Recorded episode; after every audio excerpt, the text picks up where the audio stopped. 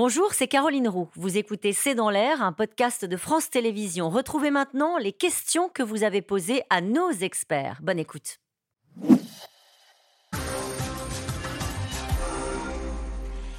Cette question de Frédéric dans le Vaucluse, cette crise sociale et politique va-t-elle poursuivre Emmanuel Macron durant toute la durée de son mandat? Non, pas forcément.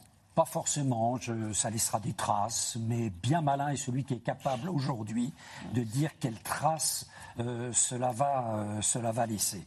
Parce que cette mauvaise humeur, elle est installée depuis longtemps et elle durera encore longtemps euh, après, après cette crise. donc, si vous voulez, et puis le, président n'est pas encore démuni complètement d'armes. Il a encore différentes armes à sa disposition. Eh bien, il y a véritablement, s'il veut stabiliser sa majorité qui part un peu dans tous les sens, il y aurait l'idée euh, d'un véritable contrat de gouvernement avec une force adjacente. Mais ils veulent pas. Voilà. Pour l'instant, ils ne veulent pas. Pour l'instant, ils ne veulent pas, mais vous avez écouté attentivement le président du Sénat euh, ce matin qui hein disait que pour l'instant, ça n'est pas oui. Hein? Bon. Voilà. pour l'instant. Donc vous avez, vous, vous avez entendu pour l'instant. Oui, pour l'instant, ça n'est pas oui. Hein, euh, et que les conditions ne sont pas réunies. Mais vous, tout de même, hmm. toutes ces difficultés viennent de cette fameuse majorité relative faible euh, des législatives issues des législatives de juin 2022. Si on veut stabiliser le dispositif, il n'y en a pas 36. Il y a un contrat de gouvernement avec tout tout parti euh, de LR euh, pour les années qui viennent. Allez, il y a beaucoup de questions ce soir. Une question d'Olivier. Sophie Binet est-elle plus radicale que Philippe Martinez? Ah, Oui. non, mais c'est compliqué de, dire ça parce qu'elle vient d'arriver. En revanche, ce qui est sûr, quand on l'entend, euh, elle est, euh, elle n'est plus aussi, euh, elle est un peu discordante par rapport à ce que dit Laurent Berger. Philippe Martin, on avait plutôt l'impression que Philippe Martinez s'était adouci en fin de mandat et que elle reprend. Et il faut qu'elle, il faut qu'elle, qu'elle existe dans le débat public. Mais ça, on le saura dans quelques temps. On va voir si, si la CGT continue après la décision du Conseil. Elle n'est pas toute seule. Hein. Je veux dire, il y a Sophie Binet. Oui. Et puis il y a Laurent Brun. Et puis elle. Enfin, il y a elle ne prend pas la décision seule. Bah, non, il y a des gens qui sont plutôt de la tendance dure de hmm. la CGT qui sont autour d'elle. Donc. Euh, il y a une décision ce soir pour savoir ce qui va se passer ensuite, comme, comme à chaque, après, après chaque jour de mobilisation. Ils vont peut-être décider une nouvelle journée d'action. Laurent Berger disait de toute façon, il y aura quelque chose le 1er mai. Le 1er mai, ils sont pour sur la fête du travail. Une hein. grosse manifestation symbolique unitaire le 1er mai. Allez, le pire est-il à redouter si euh, le Conseil constitutionnel valide la réforme demain? Que peut-il se passer? Est-ce qu'il pourrait y avoir l'expression d'une colère euh, contre les sages. On l'a vu, hein, il y a une forme de sécurisation de ce qui se passe euh, autour du Conseil constitutionnel. C'est difficile parce que euh, le Conseil constitutionnel est une entité dont les gens ne connaissent pas forcément non plus tous les, tous les protagonistes, euh, alors que la réforme de retraite, ils avaient une cible, c'était Emmanuel Macron. Là, la décision du Conseil constitutionnel s'impose à Emmanuel Macron, s'imposera aux autres. Donc on peut plutôt considérer, parce que dans les sondages, ce qu'il y avait aussi, c'est qu'une grande majorité des Français pensaient que cette réforme allait s'appliquer. Ils étaient contre, mais elle serait appliquée. Euh, sait-on si le Conseil constitutionnel a déjà pris sa décision? Non, normalement, c'est demain. Ils peuvent l'avoir prise et la statuer, statuer demain? On ne sait pas Il doit y avoir, une tendance. Oui, le vote. Le vote en, revanche, ce qu'on sait, c'est que ça fait longtemps qu'ils y réfléchissent. C'est-à-dire qu'ils ont suivi le débat de très près. Euh, Laurent Fabius en parlait à des journalistes dès le mois de janvier. Donc, euh, ils, se sont fait, ils se sont fait leur avis. Et ce qu'on a entendu, notamment par, euh, par, par source interposée, c'est que sur le RIP, ils trouvaient ça très intéressant, mais ils avaient quand même un problème juridique. Donc, ils ont déjà quand même pas, pas, mal réfléchi, je pense. Et pendant ce temps, où est le MEDEF? On les entend pas beaucoup. Ça fait un moment, hein ah Oui, ça fait. Oui. Trois mois, ils sont très... Ça les intéresse pas, cette réforme des retraites? Ils sont en campagne interne. Ah bon? Donc ça... Ils considèrent qu'il y a des poids à prendre. Le Conseil constitutionnel pourrait-il critiquer le recours au 49-3 pour faire passer la loi?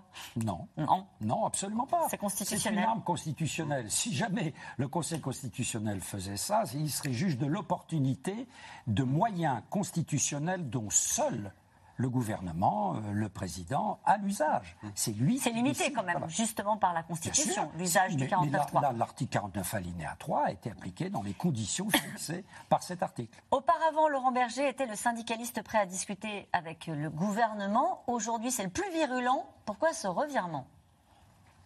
Parce qu'on sait que les relations avec Emmanuel Macron n'ont jamais été simples avec Laurent Berger, et qu'ensuite il y a eu euh, ce problème, c'est qu'au euh, gouvernement, alors est-ce qu'ils ont faim de ne pas faire attention à ça, mais ils ont oublié que Laurent Berger avait été réélu à la tête de l'ECFDT avec un mandat très clair, qui lui avait été imposé, qui était ne jamais négocier sur le report de l'âge légal de la retraite. Ni sur l'augmentation de nombre d'annuités. Donc, de toute façon, il était vice. Il voilà, donc de toute façon, et Laurent Berger a une qualité que n'ont pas les politiques, c'est que lui, il respecte les promesses et les mandats qu'il a. Alors que les politiques, c'est vrai, ils se disent, après tout, les promesses n'engagent que ceux qui les reçoivent. Il peut changer d'avis. Eh bien non, Laurent Berger ne change pas d'avis. Allez, une question de Michel dans le Rhône. Les neuf sages sont-ils vraiment impartiaux? La majorité d'entre eux semble plutôt favorable à l'Élysée, non? Ils ont, pour les quatre en tout cas d'entre eux, été nommés alors, c'est vrai que la, particularité, c'est qu'ils sont nommés euh, tiers, euh, tiers président de la République, un tiers par président du Sénat, un tiers par président de l'Assemblée nationale. Donc, si on regarde là ce que ça donne sur la photographie, il y a quatre personnalités qui ont été nommées par Emmanuel Macron ou par Richard Ferrand. En même temps, c'est ce qu'on disait, c'est ce qu'expliquait très bien euh, euh, Monsieur de Rosier dans le, sujet précédent, c'est qu'ils sont, euh, sont en fin de carrière. c'est des gens qui ont déjà vécu énormément de choses dans leur vie politique et ça accorde une certaine forme de liberté. En même temps, c'est pas des révolutionnaires non plus. Ils savent très bien que sur un texte comme celui-là, euh, une, une, invalidation totale euh, ça aurait aura une signification politique très très importante. Badinter disait on a un devoir d'ingratitude, c'est-à-dire on a été nommé par quelqu'un, on a le devoir de se rebeller si on considère qu'il fait des choses pas bien. Devoir d'ingratitude. Allez, que va pouvoir dire Emmanuel Macron aux syndicats lorsqu'il les recevra? il faudra qu'il leur propose quelque chose Oui, bah, cette fameuse loi travail avec le grain à moudre. Et puis, euh, ce qu'on disait, c'est-à-dire les, éléments que le Conseil constitutionnel aura retoqués, et ben, qu'il va falloir les reprendre, l'index senior, euh, la pénibilité peut-être. Euh. Malgré la contestation dans la rue, avec ou sans les syndicats, le combat n'est-il pas perdu à ce jour? Pour qui? Pour la rue, sans doute Pour, le, président, je ne sais pas. Malgré la contestation dans la rue, avec ou sans les syndicats, le combat n'est-il pas perdu à ce jour À mon avis, bah plutôt pour, ceux qui, se mobilisent. Il est perdu, oui, temporairement, mais euh, là où il est perdu peut-être aussi par le gouvernement, c'est qu'il peut se transformer, muter. En une autre forme de colère. Et rendre les choses plus difficiles. Allez, un futur président pourrait-il revenir sur cette loi? Ah oui. Oui, il pourra le faire Bien sûr. Eh ben, merci à vous tous. On attendra donc la décision du Conseil constitutionnel demain. Merci de nous avoir aidés à décrypter en avance que vont décider donc les neuf sages. Merci à vous et demain vous retrouvez Axel de Tarlet pour un nouveau C'est dans l'air. N'oubliez pas dès 17h30 et vous pouvez retrouver votre rendez-vous quand vous le souhaitez en replay et en podcast. Vous êtes déjà très nombreux à le faire chaque jour. Belle soirée à vous.